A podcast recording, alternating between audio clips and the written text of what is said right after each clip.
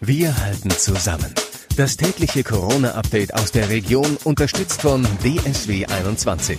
Mittwochabend, herzlich willkommen zu unserem Corona-Podcast von Radio 91.2, Antenne Unna, den Ruhrnachrichten und dem Hellweger Anzeiger. Mein Name ist Florian Joswig und ich halte euch hier mit den wichtigsten Infos und Entwicklungen auf dem Laufenden und zwar direkt hier aus der Region, also aus Dortmund und dem Kreis Unna. Die Lockerungen der Corona-Beschränkungen werden sich voraussichtlich erst in drei Wochen auswirken. Also erst Ende Mai könne man sehen, ob die Lockerungen eine höhere Anzahl von Corona-Infizierten mit sich bringen. Das sagt der Leiter des Dortmunder Gesundheitsamtes Dr. Frank Renken. Aktuell gebe es nur wenig positive Tests, obwohl weiterhin rund 100 bis 150 Dortmunderinnen und Dortmunder pro Tag getestet werden. Hinzu kämen noch die Patientinnen und Patienten in den Krankenhäusern, die wegen Operationen im Krankenhaus ausliegen. Insgesamt seien bisher rund 7000 Corona-Tests in Dortmund durchgeführt worden, so Renken. Da wir vor einigen Tagen angefangen haben mit den Lockerungen, kann man also ganz vereinfacht ausdrücken, gegen Ende des Monats oder sprich um Pfingsten herum können wir also das erste Mal sagen, ob die Lockerungen, nach meiner Auffassung sagen, ob die Lockerungen einen negativen Effekt auf das Infektionsgeschehen hatten. Im Kreis Unna gibt es drei weitere Todesfälle im Zusammenhang mit dem Coronavirus. Zwei Frauen aus Frontenberg und eine Frau aus Werne sind gestorben. Das hat das Kreisgesundheitsamt heute mitgeteilt. Die beiden Frontenbergerinnen starben nach Behördenangaben bereits im April. Die Todesfälle seien aber erst jetzt gemeldet worden. Beide Frauen wohnten zuletzt im Schmalenbachhaus in Frontenberg in jenem Altersheim, wo mit den neuen Fällen nun insgesamt 17 Bewohnerinnen und Bewohner sowie zwei Mitarbeiter gestorben sind. Die Frau aus Werne starb heute. Die Gesamtzahl der Corona-Toten im Kreis Unna steigt damit auf 34. BVB, Polizei und die Stadt Dortmund haben im Vorfeld des Geisterspiel-Derbys an alle Fans appelliert, größere Ansammlungen zu vermeiden. Am kommenden Samstag wird das Revierderby zwischen Borussia Dortmund und dem FC Schalke 04 ohne Fans ausgetragen. Ansammlungen seien wegen der Corona-Krise verboten, sagt Oberbürgermeister Ulrich Sierau bei einer gemeinsamen Pressekonferenz mit dem BVB und der Polizei. Die Polizei werde mit einem Großaufgebot dafür sorgen, dass die Abstandsregeln eingehalten werden, erklärt Polizeipräsident Gregor Lange.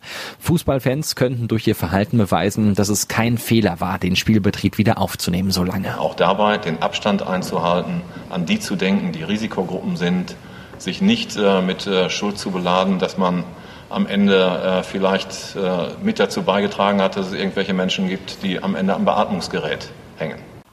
Ab morgen dürfen weitere Kinder wieder in die Kita gehen. Der nächste Schritt hin zu einer Öffnung der Kindergärten erfolgt. Aber bis alle wieder gehen dürfen, dauert es noch. Die Notbetreuung ist ab dem 14. Mai, also ab morgen, auch für Vorschulkinder mit einer Anspruchsberechtigung nach dem Bildungs- und Teilhabepaket sowie für Kinder mit Behinderungen zugänglich. Bislang durften nur Kinder von Eltern aus besonderen Berufsgruppen sowie erwerbstätige Alleinerziehende ihre Kinder im Rahmen der Notbetreuung zur Kita schicken. Viele Eltern sind enttäuscht, dass sie noch nicht zum berechtigten Personenkreis gehören. Die Stadt Dortmund will auf Gebühren bei Restaurantbesitzern verzichten, wenn sie mehr Fläche für Außengastronomie benötigen. Die Stadt sei auf die Gastronomie angewiesen, sagt Oberbürgermeister Ulrich Sieraum. Deshalb wolle man den Restaurantbesitzern entgegenkommen. Normalerweise werden je nach Lage der öffentlichen Grundstücke Gebühren fällig, wenn Gastronomen dort Tische und Stühle zur Bewirtung aufstellen. Die Stadt werde aber weiter die geltenden Abstandsgebote und Hygieneregeln der Corona-Schutzverordnung kontrollieren, sagt Ordnungsdezernent Norbert Dahmen. Es gebe allerdings ein hohes Maß an Selbstverpflichtung bei Händlern, Gastronomen und auch Bürgern so dar. Wo der Handel sich an die Spielregeln hält, auch teilweise über das hinausgeht, was einfach Sache ist, wo aus anderthalb Metern freiwillig zwei Meter gemacht werden, wo man auch sicherstellt, dass der Mundschutz getragen wird. Und da merkt man doch, dass insoweit ein gesellschaftlicher Wandel eingetreten ist, dass hier ein hohes Maß zu Selbstverantwortung doch in unserer Stadt gelebt wird. Die Simjü-Kirmes ist das Highlight des Jahres für die Werner. Doch nun steht das Volksfest, das traditionell Ende Oktober stattfindet, stattfindet, wegen der Corona-Krise auf der Kippe. Es ist nicht das erste Mal, dass Semjü beinahe ins Wasser fällt. 1952 sorgte ebenfalls eine Epidemie dafür, dass viele Werner um ihre Kirmes bangten. Die Kinderlähmung ging um, doch weil sich die Lage schneller als erwartet entspannte, konnte Semjü trotzdem stattfinden. Nur wenige Wochen vor dem Volksfest wurde verkündet, dass die Kirmes nicht abgesagt wird. Ob in diesem Jahr ein ähnliches Wunder geschieht, bleibt noch abzuwarten. Das Rauchen von Shishas ist jetzt im öffentlichen Raum in Dortmund komplett verboten, auch unter freiem Himmel. Zum Wochenbeginn hat die Stadt die Allgemeinverfügung für Dortmund, die die Corona-Schutzverordnung des Landes ergänzt, ausgeweitet. So sollen Ansammlungen von Leuten, die gemeinsam Shishas rauchen, vermieden werden. Dabei werde laut Stadt Dortmund die Shisha sogar von mehreren Menschen geteilt, was ein erhebliches Ansteckungsrisiko darstelle. Eigentlich darf der Außenbereich des Werner Sohle am 20. Mai wieder öffnen, doch vermutlich wird sich das Ganze noch verzögern. Grund dafür sind Reparaturarbeiten an den Fugen des Beckens, die aktuell durchgeführt werden. Erst danach kann frisches Wasser eingefüllt werden. Und damit ist es noch nicht getan. Frisches Wasser muss eingefüllt und umgewälzt werden. Dann geht eine Wasserprobe an das zuständige Hygieneinstitut. Wie lange es dauert, bis das Institut grünes Licht für die Öffnung gibt, ist unklar. Auch innerhalb des Bades werden Renovierungs Sanierungsarbeiten durchgeführt, die die Eröffnung verzögern. Angepeilt ist die Wiedereröffnung für Mitte Juni. Die Stadt Dortmund will vorzeitig Unterstützungsgelder für Sportvereine auszahlen. Statt zum Jahresende sollen die Zuschüsse für jugendliche Mitglieder und Übungsleiter noch in diesem Monat fließen. An knapp 120 Vereine werden nach städtischen Angaben rund 335.000 Euro ausgeschüttet. Die Vereine müssen die in den Richtlinien festgelegten Auszahlungsvoraussetzungen erfüllen. Darüber hinaus profitieren rund 30 Sportvereine von einer vorgezogenen Auszahlung des Betriebskostenzuschusses. Dieses Paket habe ein Volumen von rund 120.000 Euro. Viele Sportvereine sind durch die Corona-Krise in finanzielle Schwierigkeiten gekommen, weil Kosten weiterlaufen, die Einnahmen aber weggebrochen sind.